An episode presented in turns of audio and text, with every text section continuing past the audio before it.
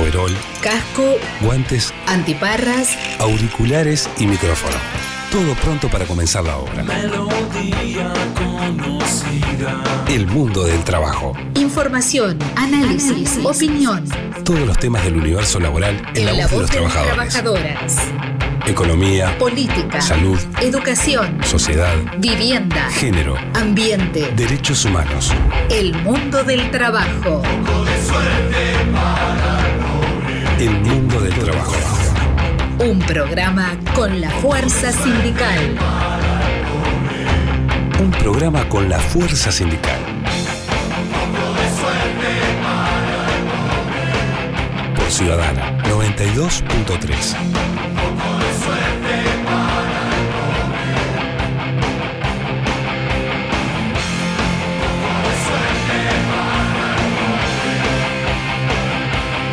Muy pero muy buenos días, bienvenidos al Mundo del Trabajo, programa número 37 y es un placer saludar a mi compañero amigo Jorge Teto de Melo. Muy buenos días Jorge.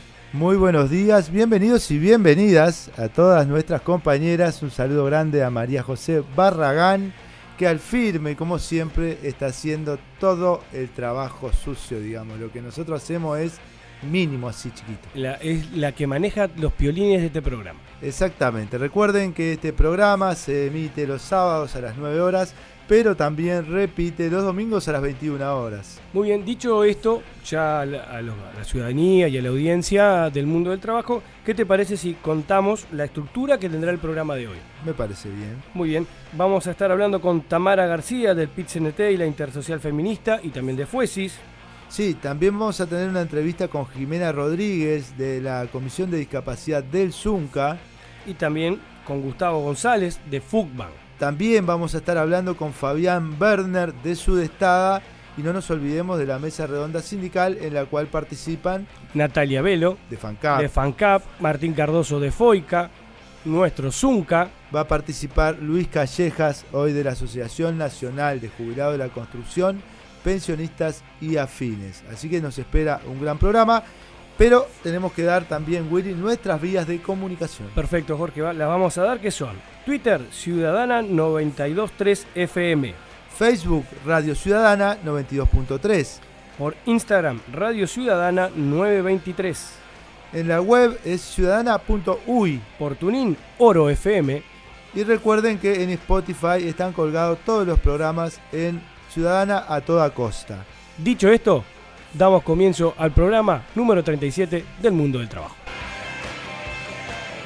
Zunca, Sindicato Único Nacional de la Construcción y Anexos. Bien, en la mesa redonda sindical es el momento de escuchar a Luis Calleja, secretario general de la Asociación Nacional de Jubilados de la Construcción, Pensionistas y Afines. Muy buenos días, Luis Callejas, ¿cómo estás? Buenos días. Bueno, yo, como la Asociación de, de Jubilados de, de la Construcción y afines de cara al futuro. Bien, Este, comentarle a nuestra audiencia en qué temas anda la Asociación de Jubilados de la Construcción. bueno, primero, buenos días a la audiencia. Este, nosotros estamos abocados hoy por hoy con varios frentes de batalla. Eh, paso a resumir. Nosotros hace dos años arrancamos a formar una, una campaña nacional de afiliación de jubilados y pensionistas de la construcción y debido a la pandemia a partir de, marzo del año pasado no, pudimos, pero hoy por hoy tenemos organizado Salto, Paysandú, Soriano, Canelones, Montevideo y bueno, hicimos la, la asamblea anual este año porque el año pasado no pudimos hacer por el tema de la pandemia. Tenemos elecciones fijadas para el próximo 3 de diciembre y hemos recogido firmas contra la, los 135 artículos de la luz y bueno, estamos insertos en el medio de, una realidad que no nos es ajeno, debemos tener en cuenta que somos la segunda fuerza social después del PCNT, jubilados y pensionistas y la realidad es una sola y la necesidad es muy otra distinta. Nosotros estamos alrededor de 200 afiliados a UCOPEA a nivel nacional. Imagínense el desafío que tenemos por delante. Y bueno, evidentemente que hemos, en esta semana pasada, con la anuencia y el apoyo del ZUNCA, hemos participado en la asamblea de trabajadores, o sea, de los activos de la construcción, donde hemos planteado el futuro que tenemos hoy y lo que nos espera en el marco de lo que es los artículos de la LUC que perjudican no solo a los, a los jubilados y pensionistas, sino a la sociedad en su conjunto. Así que ustedes están participando, por lo que decís, en las asambleas de, del Zunca. Sí, señor. Bien, Luis, ¿y cuáles son en el terreno de reivindicativo, eh, eh, digamos, lo que, lo, que tiene planificado, lo que está planteando eh, los jubilados de la construcción?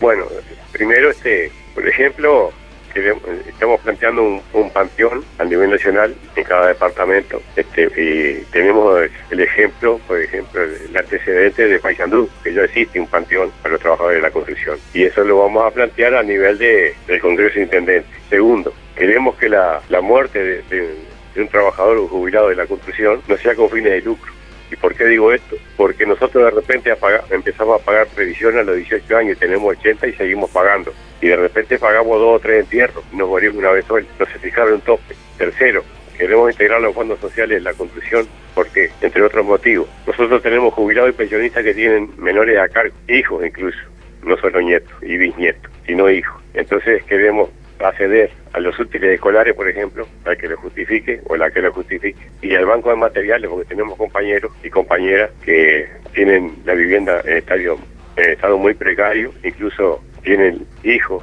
hijas al fondo que han dicho a, través de, de las generaciones han tenido que hacer este vivienda para el fondo, incluso arriba de la, de la casa de los, padres, los abuelos. Tercero, queremos un parque de vacaciones, porque lo, tenemos merecido. Y la frutilla de la torta para nosotros es que nos devuelvan el aguinaldo que nos robaron en el año 78, en la dictadura. ¿Por qué decimos esto? Porque hoy en Uruguay existen ciudadanos uruguayos que cobran aguinaldo y no queremos que le saquen el aguinaldo que lo tienen. No queremos más jubilado B y jubilado A en Uruguay. Queremos que nos devuelvan el aguinaldo. Y sin duda hemos demostrado que solo no podemos, más allá que somos la fuerza, la segunda fuerza social a nivel país después del PCNT. Hemos recorrido en estas asambleas de los activos, hemos constatado que la gran mayoría de los trabajadores en actividad no se ve como jubilado en un futuro. Y debemos tener en cuenta que el 40% de los trabajadores de la, industria de la construcción no llegan a jubilar, porque de repente trabajan 40 años y tienen reconocido 20. Y en eso ayudamos bastante, participamos en el, en encuentro programático del ZUNC, en el cual dejamos establecido luchar en conjunto con los activos porque la jubilación de los trabajadores de la construcción sea a partir de los 55 años porque el compañero es, es un, y que sea declarado insalubre, trabajador de la construcción. Y bueno, este y solo no podemos, como requiero, tenemos que juntarnos, los activos y los pasivos, porque evidentemente que nosotros, en primer lugar, somos clase y tenemos que actuar en conjunto con el resto de la sociedad. Segundo, que nuestro aumento de jubilación y, y, y pensión depende del aumento que tengan los activos. Entonces digo, somos clase y debemos actuar en conjunto. Y reiteramos siempre en cada lugar que nosotros, mientras nos sigamos diferenciando por la bandera política eh, abajo en la sociedad, vamos a ir pagando este precio. Entonces deberíamos diferenciarnos por clases sociales, el rico y el pobre. Entonces abajo, cada día más vigente, el ideal orteguista, el cual está establecido, que nada debemos esperar sino de nosotros mismos. En los ámbitos que, podamos participar, lo vamos a estar haciendo y vamos a llevar una nota a la central obrera para que nos den un espacio para participar en todos los ámbitos de los activos, para establecer en el medio del fragor de la lucha de que los jubilados seguimos perteneciendo a esta sociedad cuanto a nuestros derechos y no lo vamos a, esperar los derechos que no sean efectivos en las casas, vamos a pelearlo en la calle. Y nosotros en lo particular debemos manifestar que tenemos un dicho con todo el respeto del resto de la sociedad, que hoy para la solución para los uruguayos en todos sus ámbitos la sociedad uruguaya, la solución está en la calle sin la calle. Y repito, cada día más vigente el ideal orteguista que nada debemos esperar si no es nosotros mismos. Así que Bien. agradecemos este espacio y donde sea que, haya que ir a, volcar elementos, a aportar en favor del olvidante de la comunidad toda, ahí estaremos. Muchas gracias por el espacio y por favor. a la orden. Bueno, muchas gracias Luis Callejas, secretario general de la Asociación Nacional de Jubilados de la Construcción, Pensionistas y Afines, ANJUCOPEA. FOICA, Federación de Obreros de la Industria de la Carne y Afines. Bueno, siguiendo con nuestra mesa redonda sindical, es el turno del compañero Martín Cardoso, presidente de la FOICA. Buenos días, Martín, ¿cómo estás? Buenos días, buenos días, ¿cómo están compañeros por ahí, por la radio? Bueno, saludo a la audiencia. Bueno, un poco más tranquilo, diríamos. A, minutos de, comenzar el plenario nacional para ratificar la, el preacuerdo que, que ayer llegamos con las cámaras empresariales. Bien, un gol. Felicitaciones. Felicitaciones. Sí, la verdad que costó. Tuvimos, eh, bueno, toda esta semana de huelga, paro, porque, bueno, en rechazo a, la intención del Poder Ejecutivo de instalar la mesa de, votación para este día viernes, bueno, nosotros eh, en rechazo y, buscando sacar de arriba esa propuesta que eran los lineamientos y que era nefasto para los trabajadores, de forma unánime por los gremios eh, se determinó la paralización total a nivel nacional de las actividades. Se pudo sacar la propuesta de votación, pero quedaba abierto a que podía haber o no avance con las cámaras. Ayer estuvimos por hora, vieron ustedes también deben saber cómo es esto de negociar a nivel de cámaras empresariales, estuvimos horas hablando y para buscar una fórmula de para llegar a un preacuerdo y bueno, eh, ayer lo armamos eh, en conjunto con las cámaras, los representantes hacían eh, sondeos con sus socios, los dueños de los frigoríficos, eh, quien habla hacía sondeo con, los gremios y fuimos eh, armando una fórmula. Ayer se ratificó y, hoy en plenario la estaremos ratificando por, lo que hemos hablado con los gremios, había hay un consenso de, de aceptarla y creemos que es un convenio para la situación que estamos es un convenio muy bueno, te puedo decir. Bien, buenísimo. tal vez entonces, si te parece, Martín, en, próximas eh, ediciones de este programa podemos profundizar eh, sobre los contenidos. Pero sí, sí, cómo no, cómo no, sí, por supuesto. En principio, Este, agradecerte como siempre y quedamos a las órdenes y expectantes, bueno, de todas las novedades que vamos a, poder compartir con nuestra audiencia. Bueno, le agradezco a, ustedes, como siempre, su buena onda, el espacio que nos dan para, para que el, la FOICA tenga su voz y le llegue a la audiencia, así que yo siempre estoy a la orden y perdonen algunas faltas que a veces esto de la actividad gremial es intenso. A mando un abrazo fuerte a los dos. A todos nos pasa. Sí, y saludos a toda esa barra de la industria cárnica que tienen un acuerdo y, y está muy bueno. Bueno, salud gente, vamos arriba. Salud. FANCAP, agrupación ex Federación ANCAP. Bueno, continuando con la mesa redonda sindical, es el turno de Natalia Velo. Muy buenos días, ¿cómo estás Natalia? Buenos días, compañero. Bueno, ¿todo tranquilo? Bueno, es un decir. Sí, yo te lo pregunto a propósito, porque cada vez que te pregunto si está todo tranquilo, este, la respuesta es sí, pero es una forma de decir. Sí, sí.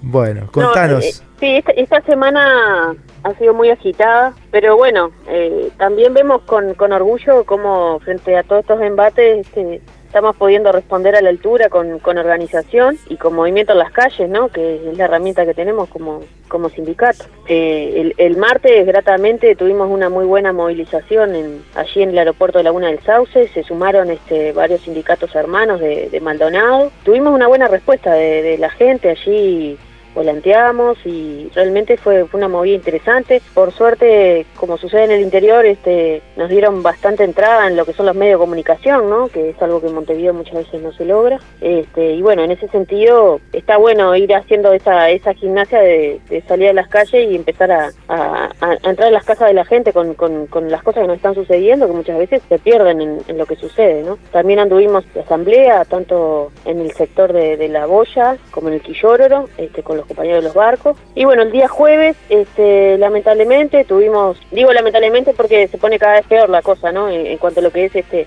la denuncia del, convenio colectivo por parte de la administración y a 15 días nos habían convocado para denunciar el convenio y nos habían propuesto eh, durante el lapso de la negociación un convenio transitorio donde bueno se nos se nos limitaba a, menos de, un tercio lo, que son este, las horas gremiales se nos concedía nada más que una hora de asamblea por mes pero algunas cuestiones se, se, mantenían. Bueno ahora este, directamente se, se eliminaron los beneficios no lo que tiene que ver este todos los beneficios no canasta de fin de año canasta de útiles los reyes todo lo que es este apoyo a a los hijos de los funcionarios que, que, vienen a estudiar del interior. O sea, la propuesta de la administración durante las negociaciones que se recorta cualquier tipo de, beneficio que ya teníamos consagrado en el convenio que para nosotros sigue siendo vigente, ¿no? Porque para unilateralmente la administración ha, ha decretado de que la ultraactividad no, no rige para nosotros y bueno, eh, en ese sentido, el lunes este, nos estaremos reuniendo en Consejo Federal para evaluar las medidas a seguir. Este, muy probablemente tengamos que ir a algún ámbito superior, dado que nosotros entendemos que durante la negociación sigue vigente lo, lo que está acordado, por más que esté siendo denunciado por la Administración. Es una situación bastante complicada y de, y de, y de, y de mucha duda de, bueno, de las posibles consecuencias que pueda traer sobre, sobre los compañeros y también sobre quienes somos dirigentes, ¿no? este, porque bueno, estamos en la lupa, ya hemos visto, ¿no? A nivel público cómo se trata a los, dirigentes gremiales, este, y bueno, eh, es una situación que nos preocupa bastante, tenemos que repensar cómo, cómo, cómo llevar adelante esto y los pasos a seguir. Es, una situación complicada, realmente un convenio marco que aparte en su momento fue, su, fue uno de los pioneros en el año 93, este, cuando ni siquiera estaba este, legislado por ley el tema de los fueros sindicales, y bueno, este, es algo muy duro, ¿no? Pero bueno, saldremos victoriosos, tenemos propuestas, ya estamos armando nosotros nuestra propia propuesta de convenio y bueno, eh, hoy por hoy lo que vemos de manera más, más crítica, digamos, es lo que se pretende hacer en el en el transcurso de la negociación, que no va a ser una negociación fácil, no va a ser algo que prontamente lleguemos a acuerdo en un nuevo convenio, porque claro está que las posiciones son, son muy opuestas, ¿no? Entonces es difícil encontrar un punto medio cuando arrancamos el todo, el todo nada, ¿no? Claro, sí, sí. Muy antagónicas las posiciones, sobre todo cuando se atenta contra derechos que estaban consagrados. Así que obviamente eh, los y las trabajadoras de FANCAP estarán dando pelea en ese sentido.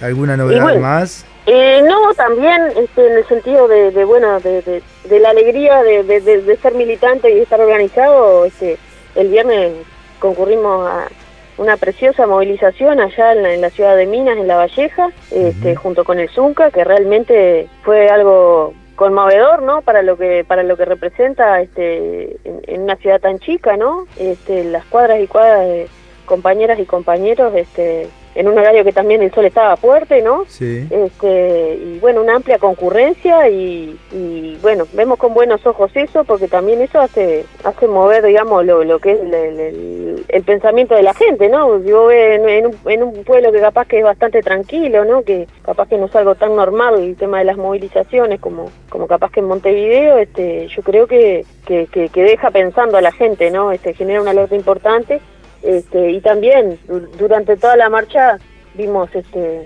vimos mucha gente digamos que, que, salía a aplaudir no y bueno eso nos da nos da mucha esperanza de que la gente se dé cuenta de, lo que la importancia de lo que es la defensa del cemento en, manos del Estado, de lo que representa en cuanto a lo que son fuentes laborales y sin duda lo que el vínculo directo que tiene esto con, con, con la campaña por el referéndum, ¿no? Sin dudas. Sin duda. Bueno, eh, Natalia, muchas gracias por tu participación, como siempre, en el mundo de trabajo. Y bueno, lo que decías también, tuvimos la posibilidad de estar el día de ayer, viernes, en Minas, y eh, suscribimos todas tus palabras en cuanto a la importancia de esa movilización y la evaluación altamente positiva que hemos hecho también de esa actividad. Claro que sí. Natalia Velo de FANCAP estuvo como siempre en el mundo del trabajo. El mundo del trabajo. Un programa hecho por y para la clase obrera. Por Ciudadana. 92.3. El mundo del trabajo. Radio con clase obrera.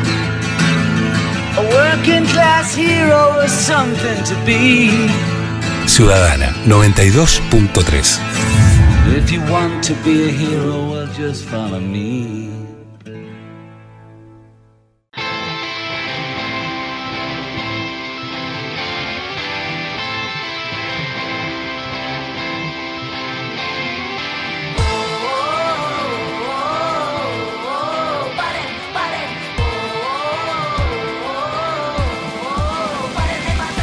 El pasado 25 de noviembre se llevó a cabo otro Día Internacional de la Eliminación de la Violencia contra la Mujer. Una de cada tres mujeres ha sufrido abusos a lo largo de su vida y en tiempos de crisis las cifras aumentan aún más, como se vio durante la pandemia del COVID-19 y las recientes crisis humanitarias. Para hablar sobre este tema, vamos a entrevistar a Tamara García, integrante del PIT-CNT, integrante de la Intersocial Feminista y de Fuesis. Buenos días, Tamara, ¿cómo estás? Buenos días, buenos días a ustedes. ¿Cómo están por ahí? Bien, bien, un gusto. Acá estoy, estoy con Jorge acompañándome. Buenos días. Bueno, buenas Jorge. Tamara, se desarrollaron diferentes eventos por esta fecha tan significativa, entre ellas una marcha y una lectura de una proclama. ¿Qué nos podés contar al respecto de todo esto? Bueno, como para contarles algo que siempre le intento destacar, o por lo menos cada vez que hablamos, que tiene que ver con las características nacionales, ¿no? Nacionales e internacionales. El 25 de noviembre es una fecha que no pasa desapercibida en América Latina y en nuestro país se generaron movilizaciones en todo el territorio, en cada departamento, en pueblos, en ciudades, y, y si hay algo maravilloso es que no nos detuvo ni la lluvia. Estábamos todas ensopadas, algunas con paraguas, otras con capitas, otras sin nada, este, pero movilizadas igual porque entendemos que, que es una causa que, que no podemos abandonar en ningún momento. Por esto que ustedes planteaban y porque en estas épocas, que no, no solo por la crisis, sino en esto que parece que vivimos nuevamente en los años 90, con mucha más tecnología y con otras características obvias propias del siglo XXI, pero que este, vienen con una fuerza tremenda, que también lo hemos conversado, esto de los sectores conservadores y, y fundamentalismos religiosos que vienen a socavar todas las conquistas, pero también a estigmatizar y criminalizar la protesta, a criminalizar a los movimientos sociales y obviamente que ahí las feministas tenemos como, estamos en el podio de, de las violentadas, ¿no? Este, entonces, bueno, en ese contexto nosotras no abandonamos las calles y nuevamente estuvimos a la talla. Probablemente hubiera, si el tiempo hubiera acompañado, hubiéramos sido muchísimas más, pero bueno, generamos algo que fue maravilloso y que se vino generando durante todo noviembre y bueno, y a, y a seguir trabajando y problematizando sobre la violencia, que es una responsabilidad, eh, el, combatirla es una responsabilidad de toda la sociedad en su conjunto y, y, en este momento es necesario hacer como varios énfasis. La violencia de género no es solo una cuestión que, que lo vemos lo, lo más criminal y, y lo más eh, jodido, por así decirlo, que es el femicidio, pero no solo eso.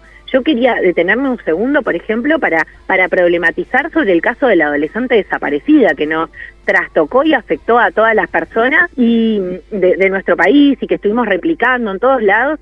Y cuando aparece la Urisa, en vez de alegrarnos y celebrar que, bueno, es una de las que aparece y no de las tantas que todavía no encontramos, terminamos como juzgando, terminamos queriendo recibir explicaciones porque capaz que compartimos una publicación y entendemos que tenemos derecho a recibir una explicación al respecto.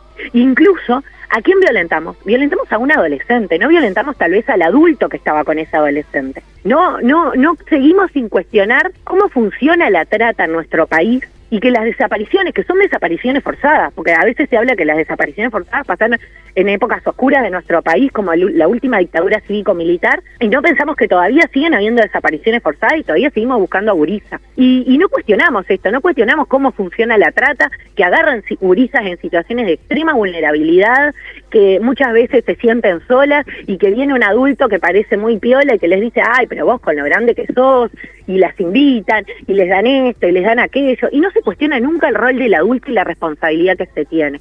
Ahí la otra vez veía una placa que me parecía bien interesante que decía, cuando una mujer dice no, es no. Y cuando una adolescente, una niña dice sí, es un no también. Y, y no es para quitar, eh, la, la, no es para deslegitimar las voces de las adolescentes, sino para entender que hay muchísimas situaciones de vulnerabilidad que rodean las juventudes de nuestro país y que es necesario dar mayor contención. Sin ir más lejos, para ponerle otro ejemplo, acaba de, salir la noticia de un montón de adolescentes que estaban institucionalizadas en el INAU y que estaban siendo abusadas y explotadas sexualmente por este, taxistas, por familiares, por propios funcionarios. Entonces la situación es mucho más compleja. El Estado, que debería ser quien te garantice un mínimo de seguridad y estabilidad, tampoco lo puede hacer. Entonces la violencia tenemos que verla así como que está, la violencia de género está transversalizado todo y transversaliza también en una cuestión etaria. Las mujeres, sin lugar a dudas, estamos en una situación de vulnerabilidad, pero las infancias y las adolescencias también en, en peor situación porque además no se las escucha o no se las cree o muchas veces quedan todavía encerradas en el pacto de silencio o intereses económicos. Entonces está bueno también poder mencionarlo en el marco del 25 de noviembre para entender eh, todo el, abanico de violencias que sufrimos las mujeres y las disidencias y cómo es necesario trabajar en eso con un montón de apertura, con un montón de empatía, sin tratar de juzgar y, y entendiendo el contexto en el que estamos muchas veces las compañeras y cómo necesitamos dar una mano. Lo vemos también cuando una compañera, por ejemplo, hizo la denuncia y después tal vez retira la denuncia o tal vez termina volviendo con su agresor. Y una se indigna y dice, ah, pero al final viste que no te podés meter porque después vuelven. No, te tenés que seguir metiendo, porque en realidad la compañera no tuvo las herramientas para poder hacerlo, para poder seguir sosteniéndose sola, porque no tenemos nada a nivel estatal que pueda garantizar una vida digna. Cuando una mujer se tiene que ir de su hogar porque está siendo violentada, va a hacer la denuncia, si no tiene un lugar, te pueden solucionar con suerte, y si hay lugares, algún refugio o algún hotel. ¿Cuánto es? Uno o dos días no tenés una salida laboral, sabiendo que muchas veces la violencia de género y la violencia doméstica viene también agarrada de la mano de la parte económica y patrimonial, luego terminas en la calle con tu gurice sin trabajo, sin hogar, sin nada. Si no entendemos esa dimensión, va a ser muy difícil que podamos realmente combatir la violencia de género y no solo combatirla, sino que erradicarla. Sí, Tamara, hablaste de la importancia de la fecha, eh, estás hablando ahora del plano reivindicativo, por lo menos de las principales reivindicaciones que es importante seguir manteniendo sobre la mesa. Parece muchas veces insuficiente todo lo que se milita, todo lo que se hace para una mejor comprensión de esta temática y para que el efecto que eso genere sea la disminución de los casos de violencia hacia las mujeres, pero sin embargo vemos que, que, no sucede.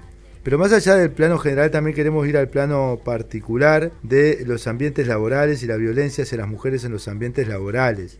¿Qué es lo que nos podés comentar acerca del seguimiento que ustedes vienen haciendo seguramente de, las distintas ramas de actividad, de las distintas eh, propuestas de los gremios a la interna, de, de, los trabajadores y trabajadoras, y qué resultados ha tenido eh, estas políticas que los sindicatos eh, han aplicado para, dentro de su plan de acción o dentro de su programa? Bien, nosotros ahí tenemos como varios ámbitos, porque tenemos por un lado el convenio 190 de la OIT que hemos intentado difundir y, y, y, que se genere una apropiación por parte de los sindicatos, sabiendo que muchas veces en las propias estructuras, con la ausencia de compañeras eh, en, en los diferentes espacios de decisión, a veces genera que eso no se tome como prioridad. Entonces, ese tal vez sería uno de los grandes desafíos, ¿no?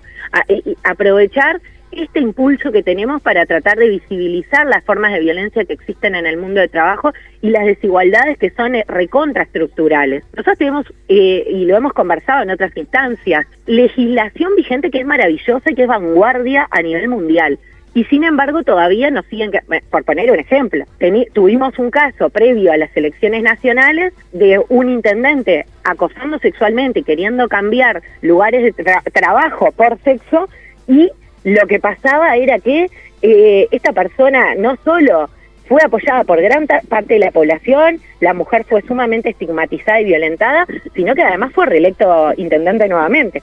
Entonces vemos que a pesar de toda la legislación que tenemos, del impulso que tienen los feminismos dentro de nuestro país, todavía nos queda muchísimo. Y nos queda muchísimo porque además lo que sucede muchas veces es que cuando la compañera se anima a denunciar, porque además para denunciar tenés que dar un montón de argumentos, pruebas, de todo, que no es lo que te pide la ley, pero es lo que te piden en los lugares de trabajo, te, muchas veces no te creen. Por poner otro ejemplo así, hace un tiempo veíamos como en, en un lugar de trabajo, no, no hablo así en, en específico para no exponer a nadie ni a nada, pero la realidad fue que una compañera este, recibió eh, acoso sexual por parte de una persona con la que había estado, la persona empieza a viralizar las fotos íntimas que habían compartido en cierto momento, cosa que es un delito, que es un delito tanto en la, en la ley de acoso sexual como en la ley de violencia de género, y sin embargo, el problema, ¿quién lo, ¿quién lo difunde principalmente? Lo difunden los propios compañeros y compañeras de trabajo. Entonces acá tenemos un doble problema a trabajar, de que tiene que ver con esto de, bueno, sí, no solo acompañar y apoyar a las compañeras que se animen a denunciar, sino que además no terminar reproduciendo esas mismas lógicas. Las compañeras a veces se animan a denunciar y como era un buen compañero, no les creemos, no les creemos a las compañeras que se animan a denunciar. Y ahí yo, en esto voy a ser bien tajante. Cuando, muchas veces, porque lo hemos discutido en el movimiento sindical, cuando los compañeros dicen, bueno, Este, lo que pasa es que está así es necesario pedir pruebas, porque solo con la voz de una persona podés estar matando a otra. Yo lo que pongo es el mismo ejemplo. Cuando viene un compañero, yo como delegada de base y como dirigente a un sindicato, viene un compañero a decirme que la patronal le, le vulneró un derecho o le está ejerciendo violencia, yo no le voy a pedir la versión a la patronal. Tomo acciones y el sindicato toma acciones, porque entendemos que existe una relación de poder que es desigual. Entre compañeros y compañeras de trabajo, esas relaciones de poder también son desiguales y son propias de la sociedad que vivimos, de la enseñanza que tuvimos, de la cultura que tenemos. Y, y bueno, es necesario entender que sí, hay relaciones de poder desiguales y que a las compañeras le tenemos que creer. Por ejemplos de esta situación hay montones, no, no estoy hablando de uno, hay montones. Y eso de, de, de una mujer a cada tres que dice haber sufrido abuso o acoso o violencia, es hasta relativo, porque hay muchas compañeras que cuando empezamos a trabajar con los talleres de género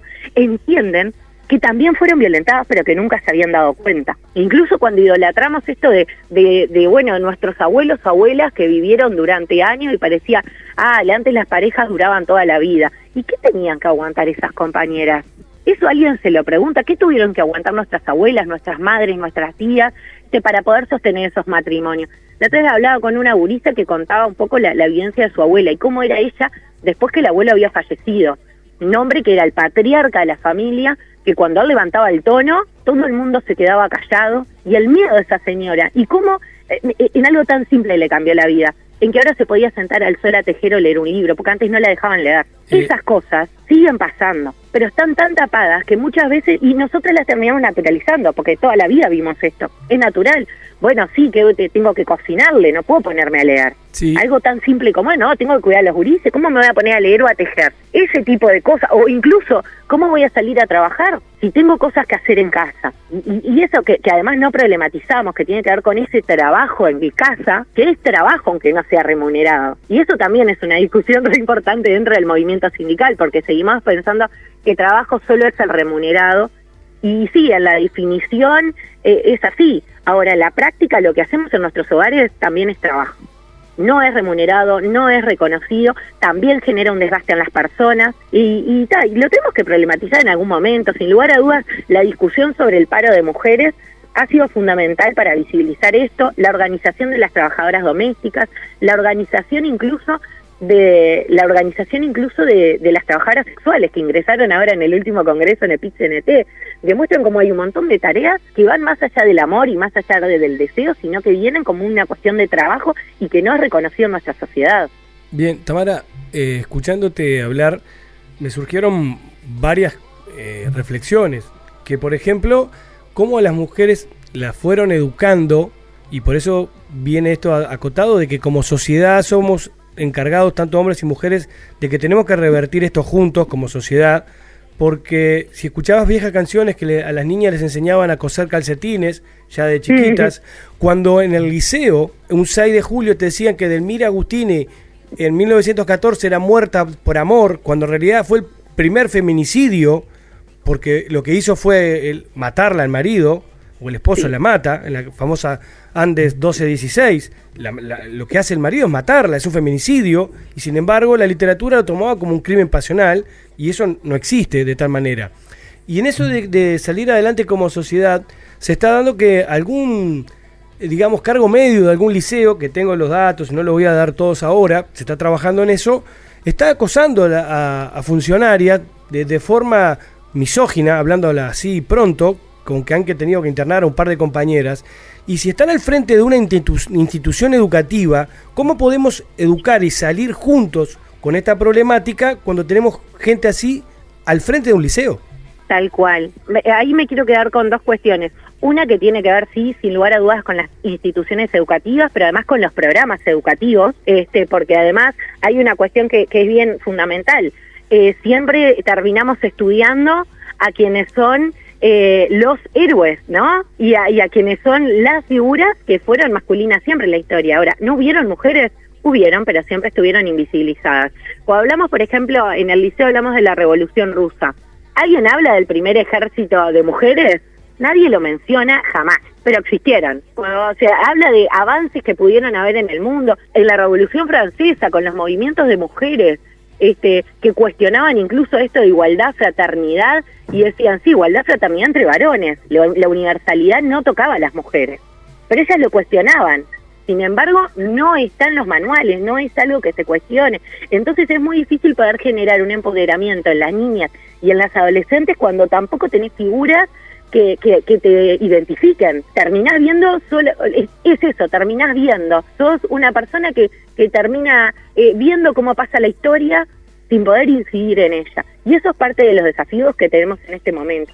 Pero además lo que planteabas del acoso y la violencia, y vu- vuelvo al mismo tema, cómo muchas veces no les creemos a las personas que vienen a denunciar hasta que algo realmente nos rompe los ojos. Cuando algo ya es imposible de tapar, ahí todos y todas nos, al- nos alarmamos tremendamente. Pero lamentablemente nos falta cuando llega una sola persona que se sintió incómoda porque eh, le hicieron masajitos en los hombros. Y decir, bueno, esto capaz que no es tan grave, capaz que el compa lo hizo en una bien. ¿Corresponde que alguien la toque sin consentimiento? Y no, no corresponde.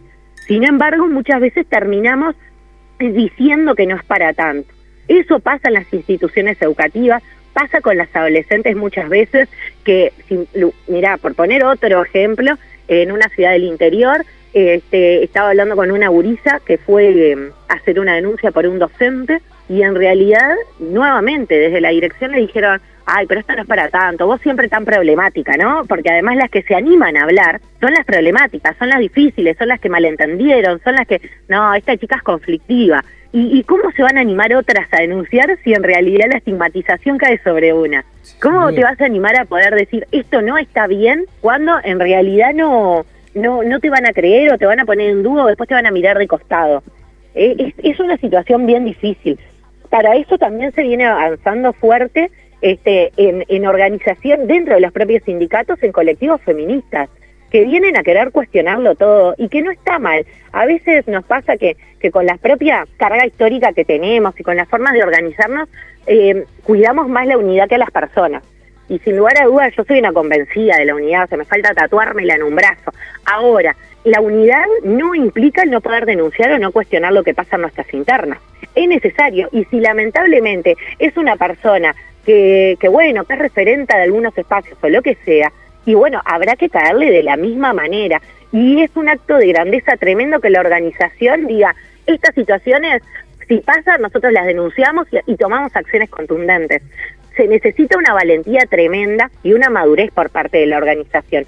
Pero yo estoy convencida de que venimos avanzando mucho, a tal punto que ya hace varios congresos tenemos un protocolo de actuación este, de- dentro del propio movimiento sindical y que cada vez más sindicatos forman sus propios protocolos para trabajar en las internas. Porque hay lógicas que siempre existieron. La diferencia es que ahora las visibilizamos un poco más. Y, y bueno, esto que planteabas, por ejemplo, del Agustín, y yo hace un tiempo me puse a leer y quedé hasta como un poco indignada, porque veía que había, hay como un otro relato, y el otro relato habla de un suicidio compartido, como que es ella la que se termina suicidando por amor, y es algo bien doloroso, ¿no? Porque seguimos sin querer reconocer que la violencia de género ha existido y que va a seguir existiendo y que es necesario decirla por su nombre. Son femicidios. Y también ahí tam- otro paréntesis para volver a como a la actualidad. Nosotras tenemos diferencias radicales en cuando hablamos de femicidio y cifras de femicidio y habla el Ministerio del Interior. El Ministerio del Interior no está tipificando todos los femicidios como corresponden. Muchas denuncias de violencia de género lo que hacen es ponerlas en la misma denuncia anterior, entonces parece de que no hay tantas denuncias y no, sí, están habiendo más denuncias. El tema es que no se están tipificando de la misma forma, porque no están diciendo cómo son las cosas. Entonces, eso también, cuando elegimos las palabras, son actos políticos en sí mismos. Escuchábamos a la ministra de Vivienda hablando de las hermanas Mirabal como que, que fueron suicidadas. Y uno podría decir, bueno, fue un error en las palabras. Y, y los errores, no sé, la- las palabras son importantes. El cómo decimos las cosas es bien importante porque visibiliza o no problemáticas que tuvimos. En este caso, no me extraña que con las características que tiene el partido de donde viene la ministra, hable de que fueron suicidadas y no que fueron asesinadas por un gobierno terrorista. Sí, Pero por bueno. por una dictadura de Rafael, contra Rafael Trujillo fueron, dijera la ministra, suicidadas.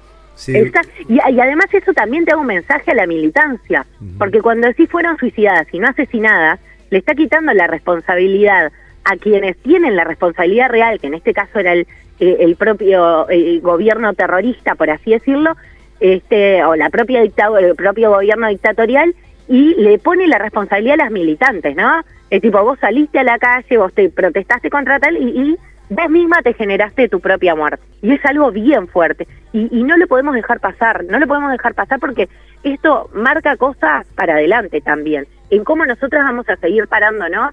Y hay una cuestión que conversábamos en el programa de los compas de Crisol, ¿no? Que tiene que ver con que a las mujeres en particular la violencia y, el terrorismo de Estado le ha pegado de forma diferente, porque los abusos sexuales es real que fueron entre para varones y para mujeres, pero a la mujer se le da como un escarmiento, y el escarmiento siempre es sexual.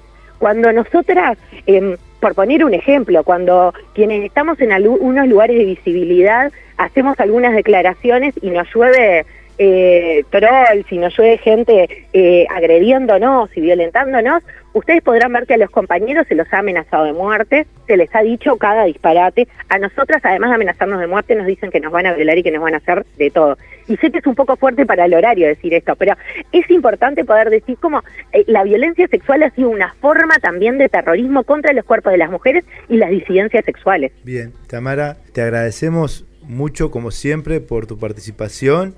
Eh, nos, nos, estamos quedando sin tiempo, por eso te, te queremos, este, bueno, pedir que, que, para próximas instancias nos vuelvas a acompañar. Por supuesto, siempre es un placer y bueno, muchísimas gracias por, por el espacio como siempre y un abrazo enorme para todos y todas que quienes están escuchando y que tengan un precioso sábado. Muy bien, gracias Tamara. Tamara García estuvo en el mundo del trabajo. Working Class, el mundo del trabajo. Un programa hecho por y para la clase obrera.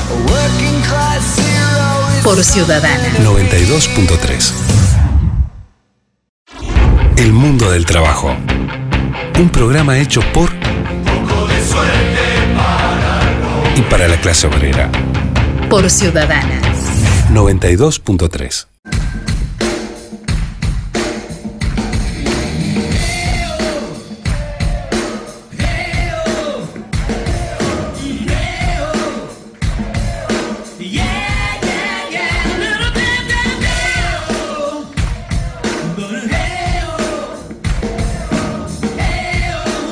SUNCA, Sindicato Único Nacional de la Construcción y Anexos.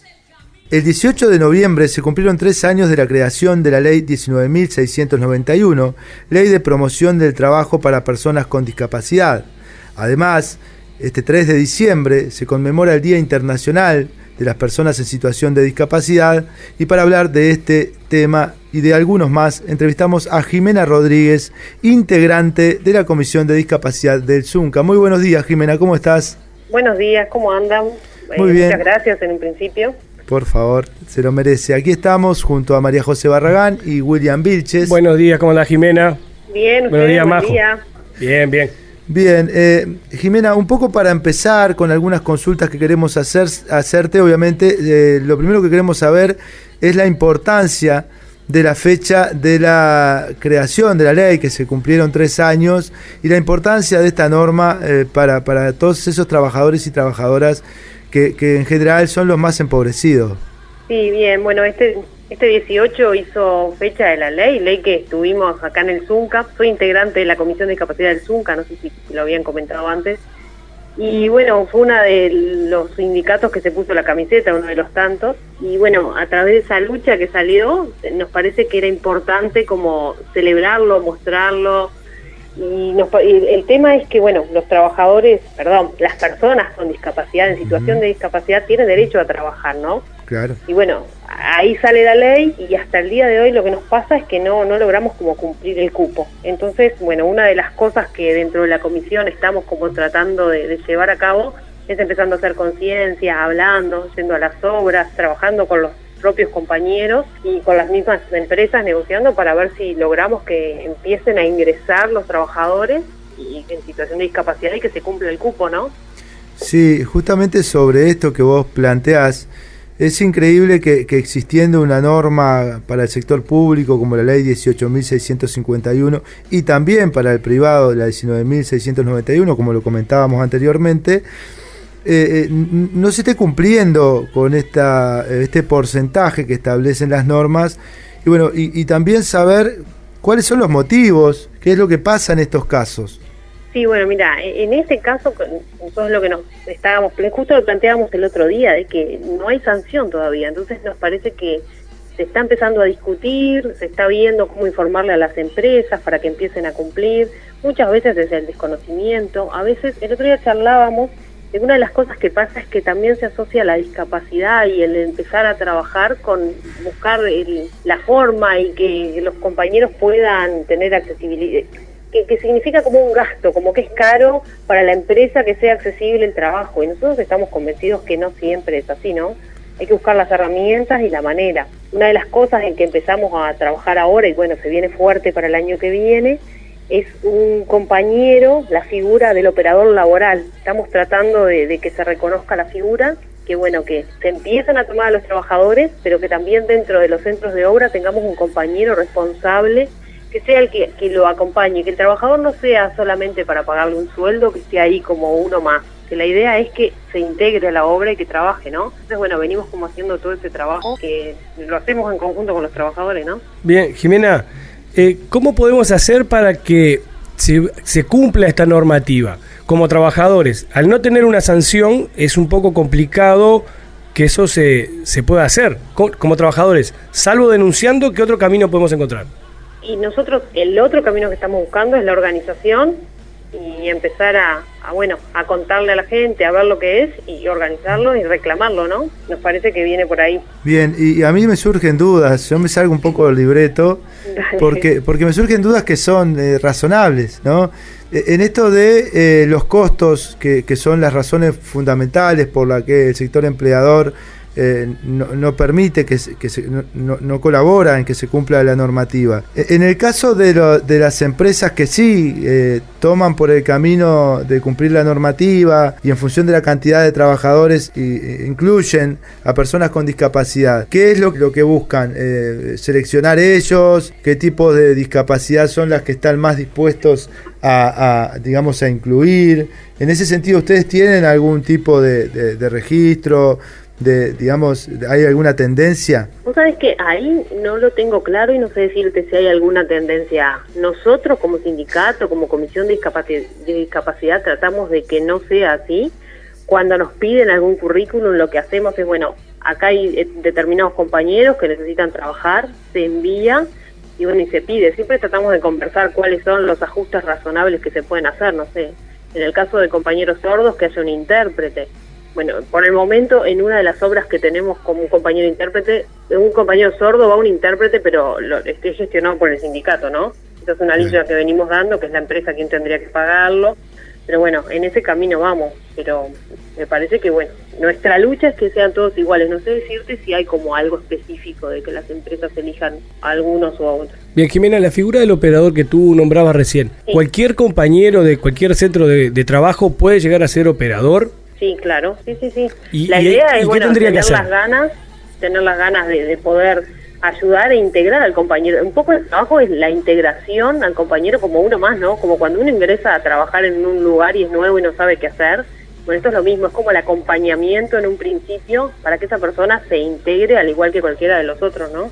Claro, porque también hay, hay, hay, este, digamos, escasez, no sé de qué manera decirlo, pero existe falta de operadores laborales en los organismos correspondientes, que yo no sé si es el MIDE, si es el BPS, quien los proporciona, pero lo que tengo entendido es que son muy pocos. Sí, claro, sí. En eso también estamos viendo cómo organizarnos para el año que viene poder generar algunos compañeros más y bueno, seguir avanzando, ¿no? Bien, el compañero Jorge reciente te mencionaba eh, una posible marcha para el día 3. ¿Cómo está ese tema de la marcha? Bien, bueno, el 3 de diciembre vamos a tener marcha, esta es la décima marcha, eh, es por, por los derechos de las personas en situación de discapacidad. Va a ser eh, a las 5 de la tarde, sale desde la Plaza Cagancha hasta la Plaza Independencia. ¿ah? Nosotros lo que hacemos es convocar a todos que nos acompañen. Eh, el nombre de esta marcha se llama Vladimir Tito Rodríguez, que es uno de nuestros compañeros que se, está en silla de ruedas justo este año está pasando por un problema de salud y bueno, no va a poder acompañarnos, así que nos parecía que estaba bueno el nombre. Y de verdad la marcha es porque nos están sacando derechos a las personas en situación de discapacidad, cada vez les sacan derechos, se les reconoce el menos y bueno, nos parece que tienen voz y voto como para poder salir a la calle y reclamarlos, así que la invitación es acompañarlos a todos. Sí, a ver, eh, Jimena, siempre, o sea, todos los 3 de diciembre, en, este, en el marco de este día tan importante, la movilización se hace y las reivindicaciones siguen siendo las mismas, porque en, definitiva no, no, no, son nuevas las reivindicaciones. Ahora, por lo que vos decís, estas, eh, digamos, esta discriminación o esta falta de apoyo a determinadas eh, acciones que se, se, transformen en políticas de, Estado, digamos, en políticas sociales, se mantiene, digamos, la, atención, digamos, a, las personas con discapacidad o se viene recortando también en, este sentido? Porque sabemos que hay recortes en diferentes áreas por diferentes eh, mecanismos, digamos, ya sea por el presupuesto nacional, la rendición de cuentas, la propia ley de urgente consideración. En este sentido, lo que vos estás planteando es que se sigue profundizando esa, esas eh, imposibilidades de, de generar mejores condiciones. Sí, claro, sí, sí. Cada vez es peor, cada vez tenemos más dificultades y más recortes, entonces nos parece que más allá de que todos los años se hace la marcha, porque aparte el 3 de diciembre es el Día Internacional de las Personas en Situación de Discapacidad, más allá de esto, este año es como más importante porque vienen sacando derechos que habíamos logrado anteriormente. Entonces, nos parece que por eso la invitación a que nos acompañen a esta lucha, ¿no? Bien, Jimena, eh, un poco para ir cerrando la nota, nos gustaría que invites a los compañeros y audiencia ciudadana de FM y del mundo del trabajo a que participen de la marcha del próximo día 3 de diciembre. Muy bien, bueno, este próximo 3 de diciembre, en el Día Internacional de las Personas en Situación de Discapacidad, los invitamos a todos y a todas a participar con nosotros de esta marcha a las 5 de la tarde en la Plaza Cagancha. Partimos desde allí, esperemos que puedan llegar todos. Muchas gracias. Bien, Jimena, los agradecidos y agradecidas somos nosotros y nosotras con María José, que está siempre ahí en controles, ayudándonos con un montón de cosas y que nos hace mucho más fácil la tarea. Así que te agradecemos de corazón esta participación y bueno, seguiremos en contacto. Bueno, muchas gracias, saludos por ahí. Bien, fue Jimena Rodríguez, integrante de la Comisión de Discapacidad del ZUNCA. Música en el mundo del trabajo, Exactamente, ¿Qué vamos a escuchar? Vamos a escuchar a Donna Summer. Vamos a escucharla haciendo el tema She Worked Hard for the Money.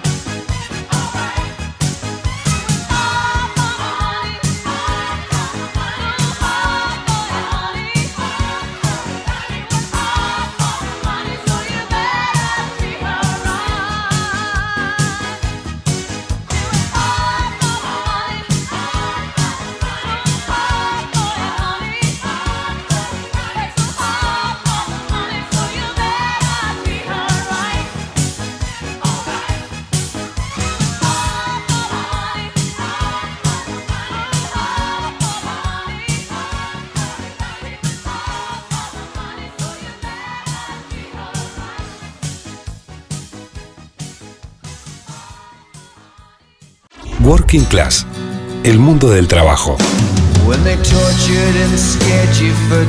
Un programa hecho por y para la clase obrera. Por Ciudadana. 92.3. El mundo del trabajo. Radio con clase obrera. Ciudadana 92.3. If you want to be Ciudadana 92.3.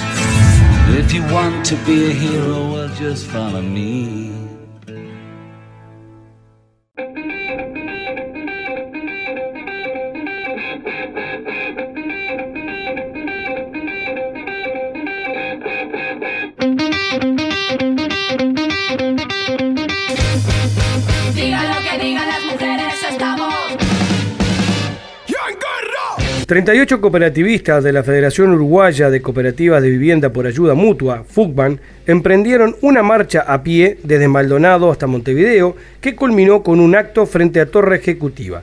Para hablarnos sobre este tema y otros temas acá en el mundo del trabajo, vamos a entrevistar a Gustavo González, secretario general de FUCBAN. Buenos días, Gustavo, ¿cómo estás? Buen día, un gusto saludarte a ti y a toda la audiencia. Bien, nos gustaría primero que le cuentes a la audiencia del mundo del trabajo por qué se decidió realizar esta marcha y los detalles que tuvo la misma. Bueno, esta marcha está dentro del marco de movilizaciones de FUCBAN, eh, por, en este caso por cuatro puntos fundamentales. Uno es el reclamo del 2% para todas las cooperativas, el otro es más presupuesto para vivienda, que terminen de escriturar las que todavía faltan, y además el sí a la derogación de los 135 artículos de referencia. ¿no? Nosotros, en ese marco de movilizaciones, es que estaba planteada esta marcha. Las características fueron que caminamos, como tú decías, 38 compañeros, que salimos el lunes 15 de la ciudad de Maldonado y caminamos durante cinco días para llegar a lo que fue un gran recibimiento de nuestra gente y un gran acto en la Plaza Independencia frente a la Torre Ejecutiva el viernes próximo pasado. Entonces, bueno, la marcha se desarrolló durante todos los días, hubo días que sufrimos un poco más por el calor, siempre para caminar es mejor que haya algún fresco. Eh, algunos compañeros se perjudicaron bastante los pies, pero nada en otro mundo, las llagas, los calambres normales de una marcha de estas características. Y creemos que bueno, que fue muy importante la movilización, e insisto, sobre todo el recibimiento que nos hizo nuestra gente, esperándonos en la planada municipal de Montevideo y marchando atrás de los caminantes hasta Plaza Independencia. Bien, tú nos contabas recién eh, que leyeron una proclama en Torre Ejecutiva. ¿Cómo fue ese tema? Si fueron recibidos o, o alguna autoridad del gobierno eh, tomó cartas en el asunto. Sí, bueno, eh, mm, logramos una audiencia para este martes pasado que tuvimos con la ministra de Vivienda y el director nacional de Vivienda. Eh, allí yo te diría que fue una de las reuniones más fructíferas que hemos tenido hasta el momento. Lo primero que dijo la ministra es que está dispuesta a firmar antes de fin de año el 2% para todas las cooperativas, pero que todavía estaba haciendo un estudio, en fin, bueno, veremos si esto se concreta antes de fin de año. Lo segundo es reconocer que no tienen presupuesto para poder cumplir con todos los programas de vivienda. Nosotros desde agosto movimos aquellas 21 cooperativas que estaban a la espera de escritura y hemos logrado meter 19. Nos faltan dos, una de Montevideo, otra de Maldonado.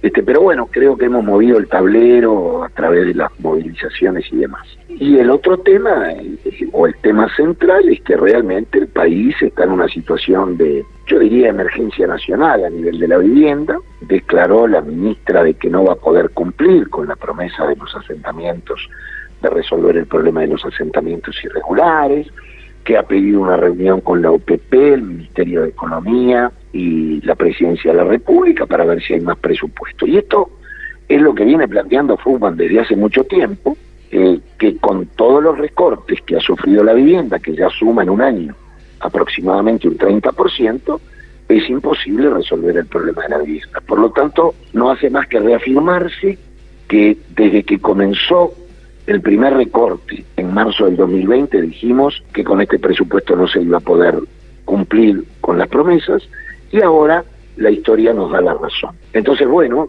tendremos que seguir en la pelea por más presupuesto para vivienda. Yo digo, no solamente los cooperativistas, sino que las 70.000 unidades habitacionales de déficit no solamente no van a bajarse, sino que va a seguir aumentando el déficit y eso es preocupante. Bien, Gustavo, te, tú nombras dos preguntas en una, te voy a hacer.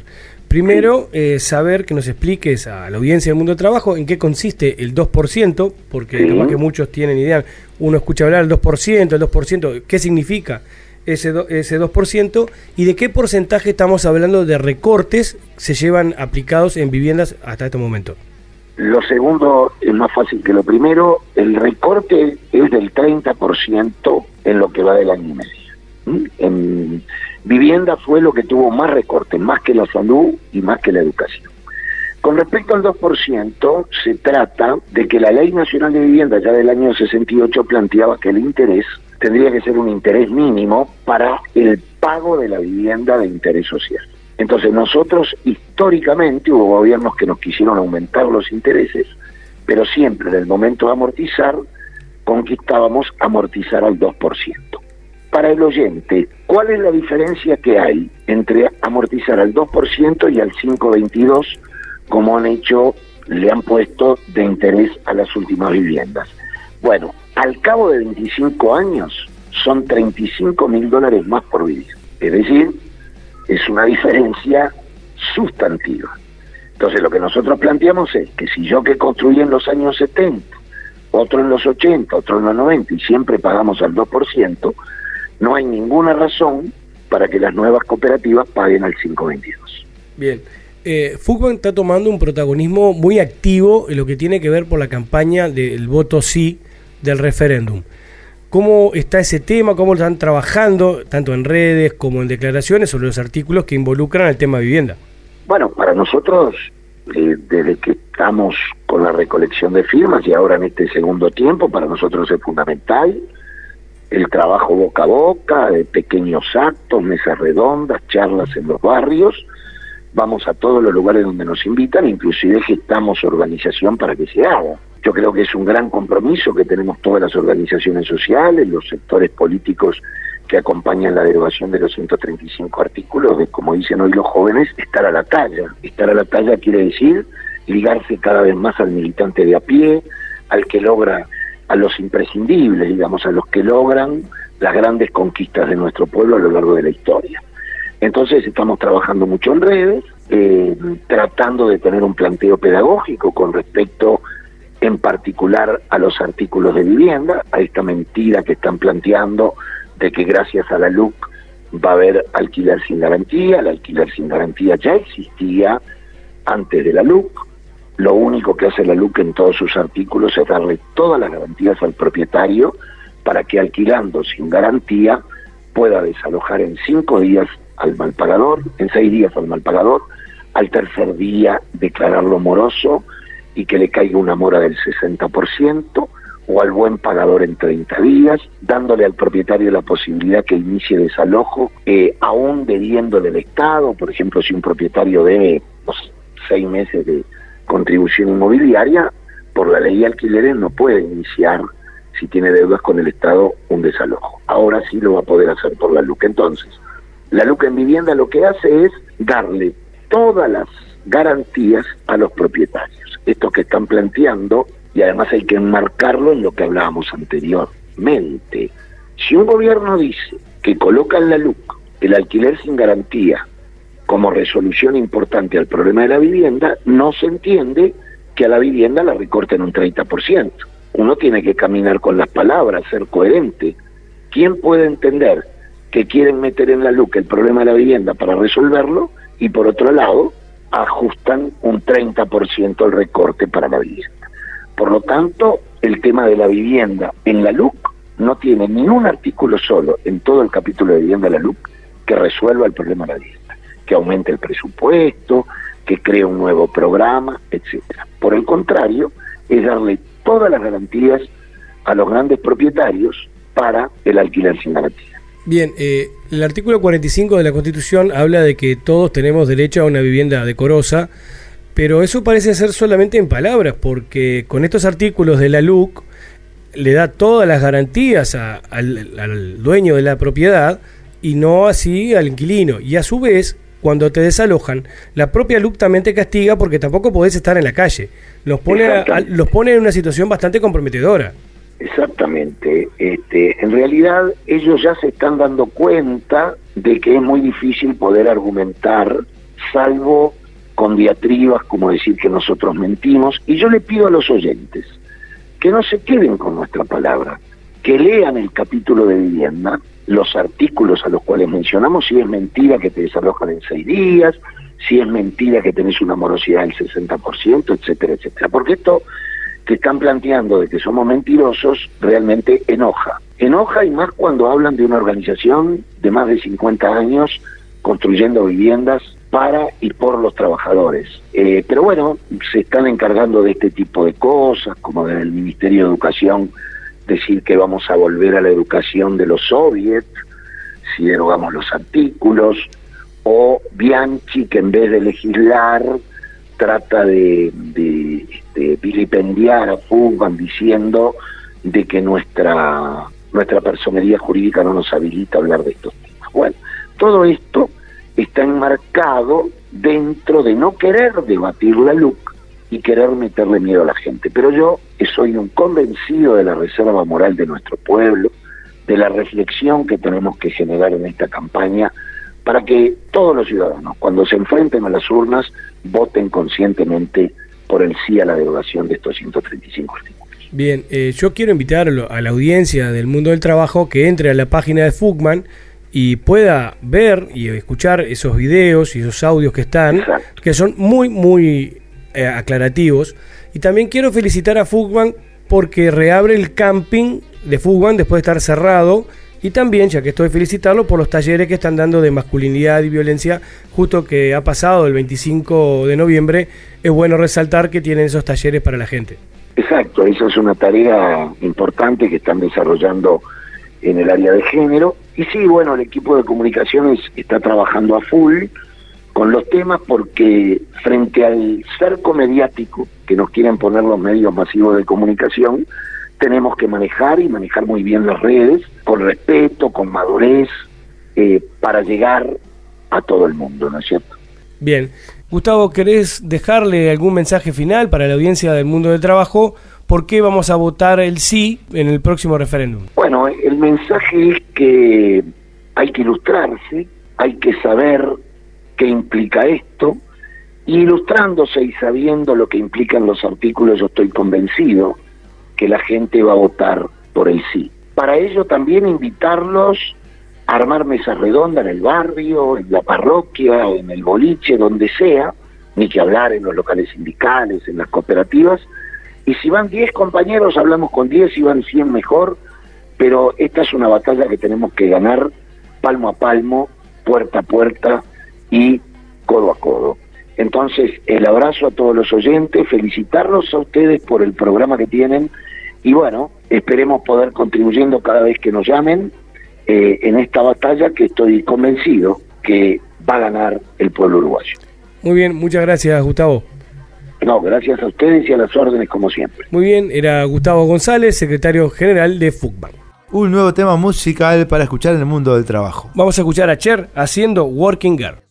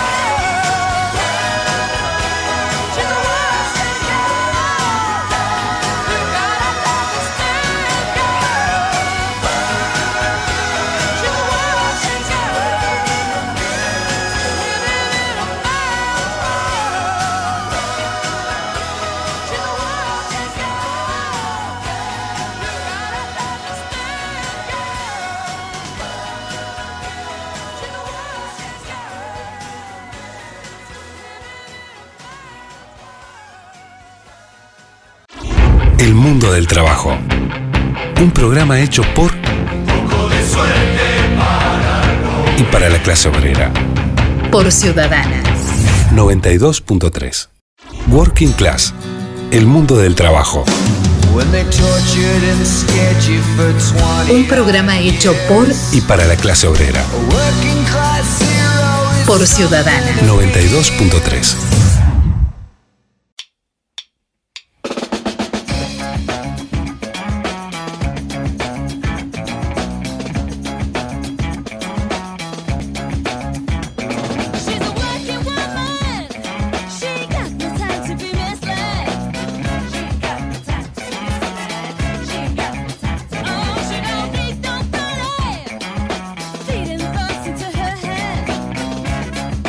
portal uruguayo Sudestada presentó una acción de amparo contra Google y su, filial uruguaya, Eleanor Applications, luego de que la empresa de tecnología restringiera el acceso a dos artículos periodísticos de ese medio que mencionaban el vínculo de dos estudios jurídicos locales en casos de lavados de activos.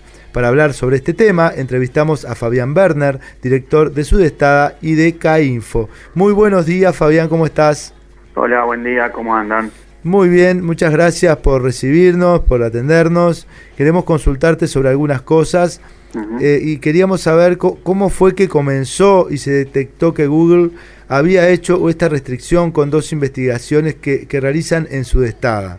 Bueno, la, la, la primera investigación que fue retirada de los resultados de, de búsqueda, eh, nos enteramos que eso había ocurrido el 11 de octubre a través de un correo electrónico que envió Google a, nuestra casilla de correo, a, a la casilla de su estado, diciendo que debido a una denuncia de presunta violación de la ley de derechos de autor de los Estados Unidos, eh, había retirado de su buscador, de, su- de los resultados de, búsqueda, una nota nuestra y, daba el- la URL, digamos, la dirección de la nota que se había retirado.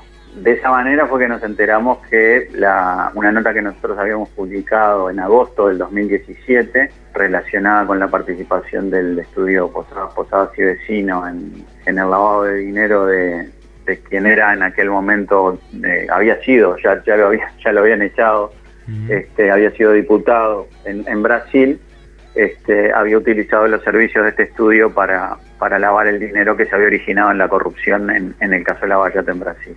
El segundo caso eh, fue el 25 de octubre, también nos llegó un correo electrónico de Google, pero esta vez se trataba de una nota que nosotros habíamos publicado en el mismo año, eh, poco tiempo después de la primera, en el 2017, también vinculada con un estudio jurídico en un caso de lavado de dinero, pero esta vez eh, sobre un caso de, corrupción en España. Eh, en esta segunda oportunidad, la ley en la que se basó Google para retirar el, artículo de su buscador fue la ley de datos personales de la Unión Europea. Esa fue la forma en la que nosotros nos enteramos que esto estaba ocurriendo. Bien, Fabián, eh, ¿tuvieron alguna reunión con Google, por lo que tengo entendido? ¿Cómo se desarrolló la misma y es que está, en qué está todo eso actualmente?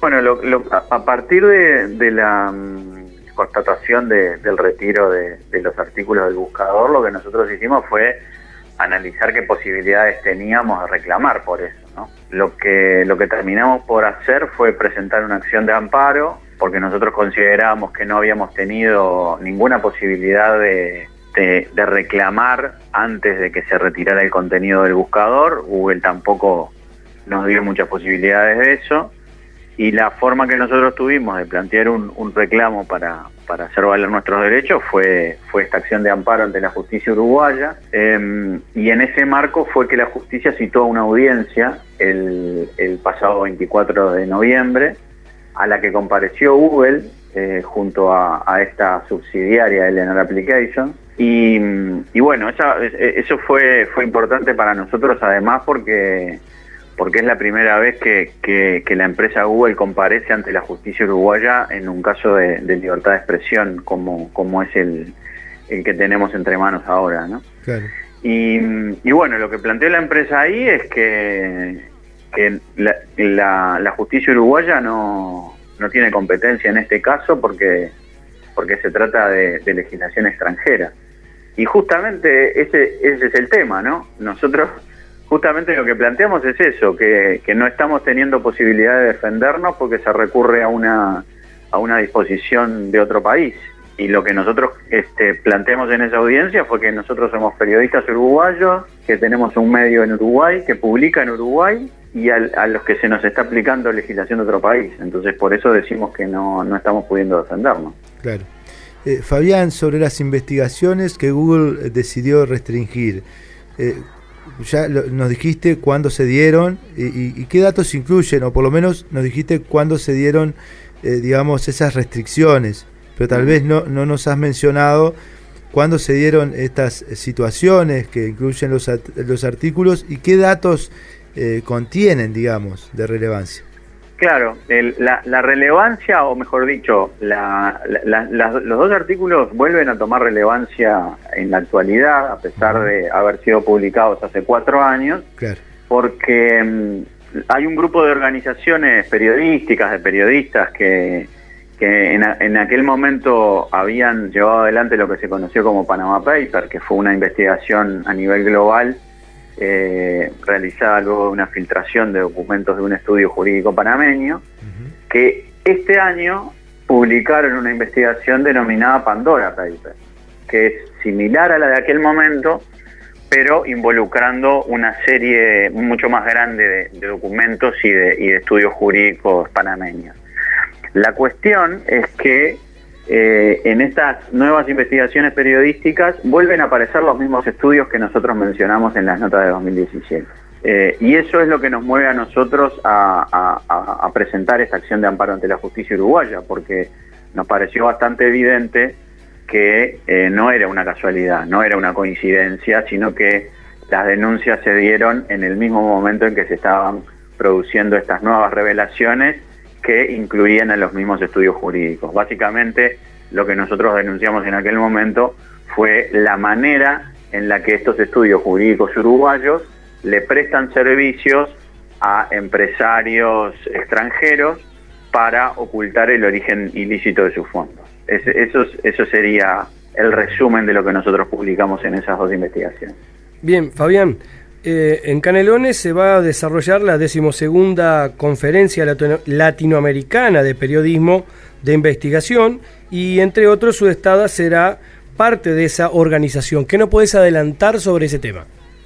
Bueno, la, conferencia latinoamericana de periodismo de investigación es, el evento anual más importante en, materia de, de, periodismo de investigación que tenemos en la región desde hace ya casi 15 años Allí se reúnen alrededor de 250 investigaciones que se publican en, medios de, toda América Latina en, los más distintos formatos. Y, es importante que, justo en este momento la conferencia se reúne en Uruguay porque yo creo que va a ser un aporte importante para estimular a, periodistas de Uruguay a que, a que, se metan en el, periodismo de investigación que es tan necesario eh, en todos los países de la región, en todo el mundo, para como forma de, control de los poderes públicos, de la corrupción a, nivel tanto público como privado. Y, también es un mecanismo de denuncia de estas cosas que están pasando ahora en Internet. ¿no? Hay eh, en el último tiempo el predominio que han, que han obtenido estos grandes conglomerados internacionales como Google, Facebook, Twitter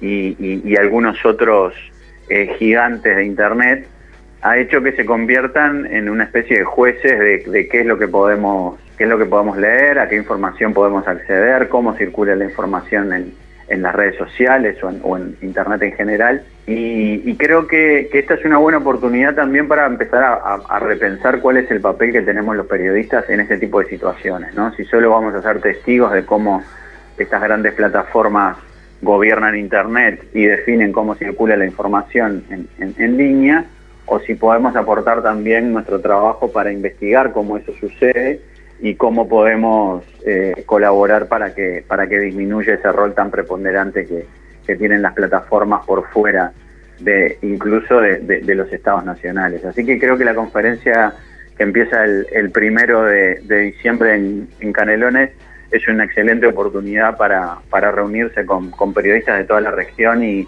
intercambiar experiencias y también, ¿por qué no empezar a, pensar en, investigaciones que se puedan dar en, los medios de Uruguay? CAINFO presentó aportes para la reforma de la ley de acceso a la información. Bueno, queremos saber de qué trata y, qué aportes se realizarán en ese sentido. las principales eh, modificaciones que se plantean en ese proyecto tienen que ver, por un lado, con la, ampliación de lo que se denominan sujetos obligados de de, la transparencia activa y pasiva, es decir, quiénes son los organismos del Estado y los organismos no estatales también, porque la, ampliación que se propone es para que se incluya también a otros organismos que no forman parte del Estado, pero que sí manejan dineros públicos, como por ejemplo empresas privadas que licitan con el Estado, organizaciones que reciben fondos públicos, en fin, hay una, hay una gama bastante importante de, de, organizaciones que, serían incluidas si prospera esta reforma.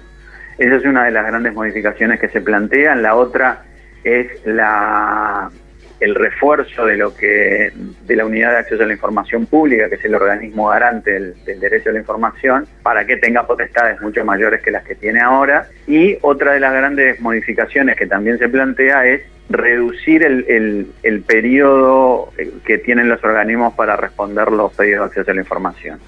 La ley actualmente establece que, que los organismos cuentan con 20 días hábiles y la posibilidad de prorrogar ese plazo por 20 días más. El proyecto lo que establece es reducir ese plazo a 10 días hábiles, de manera que los organismos tengan eh, menos tiempo para, para responder y, que haya una posibilidad mucho más, más, rápida para la, para la ciudadanía, para la población, de acceder a la información que se requiere.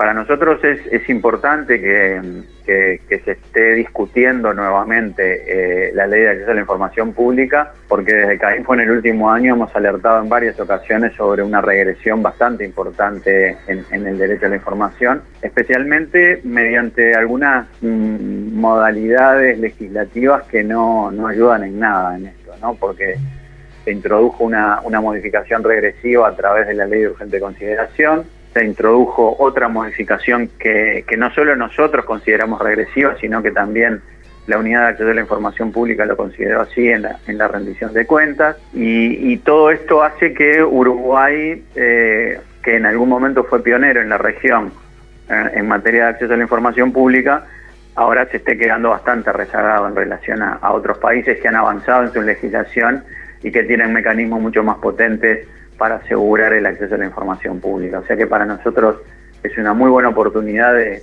plantear este debate en un momento en el que además Uruguay se prepara para ser sede el año próximo del, evento mundial de UNESCO sobre libertad de expresión y acceso a la información. O sea que nos parece que, iniciar este trabajo legislativo, este proceso de participación y de diálogo que, que puede habilitar el Parlamento, eh, puede hacer que Uruguay vuelva a ser pionero en, en temas de acceso a la información pública si es que se habilita una discusión eh, que, abra todos estos elementos en, en, el Parlamento y que permita la participación de la sociedad civil, de la academia, de los actores del sistema del acceso a la información y también de expertos internacionales, porque muchas veces nos encerramos en nosotros mismos, pero hay gente en el exterior que tiene mucho para aportarnos en este tema. Bien, eh, ha sido un placer, Fabián, por eh, conversar contigo este ratito. Ha sido muy amable. Y bueno, y esperamos seguir conversando sobre este y sobre otros temas en futuras instancias. Bueno, le, le, les agradezco mucho por, por, esta entrevista y como siempre estamos en las órdenes para, para conversar, conversar de todos los temas. Un abrazo grande y, y saludos a la audiencia. Bien, fue Fabián Werner que estuvo en el mundo del trabajo. Bueno, estamos llegando al final del programa número 37 del mundo del trabajo. Espero que haya sido de su agrado. ¿Cómo has pasado, Jorge? Bien, eh, yo siempre me quedo pensando en la cantidad que es 37, dijiste. 37 es un montón. Bueno, agradecido siempre con esta posibilidad de estar representando a mucha gente, porque este es un programa del movimiento sindical y el tener la posibilidad de estar acá enfrente a estos micrófonos, con el apoyo y la participación de muchísima gente, nos hace sentir muy conformes. Muy, muy valorados. Sí, sí. Este, muy contentos de seguir en, en, este programa y bueno, y esperemos que nos dejen seguir un tiempo más. Bien, queremos mandarles unos saludos a todos los compañeros que forman parte del equipo del mundo del trabajo, como Javier García, Federico Stenger, Adolfo Gómez. Adolfo Gómez. ¿Cómo te vas a olvidar de Adolfo Gómez? No me puedo olvidar de Adolfo Gómez. Eh, bueno, un saludo para Adolfo Gómez y como siempre a nuestra queridísima sí, María José Barragán. Bueno, esto ha sido todo. Los esperamos, las esperamos el sábado que viene a partir de las 9 horas cuando estemos dando comienzo nuevamente al mundo del trabajo. Hora de colgar guantes y overol. Hasta la próxima jornada. Pero la lucha continúa siempre. Melodía conocida. El mundo del trabajo. Un programa con la fuerza sindical. El mundo del trabajo. Por Ciudadana. 92.3. Tu radio a toda costa.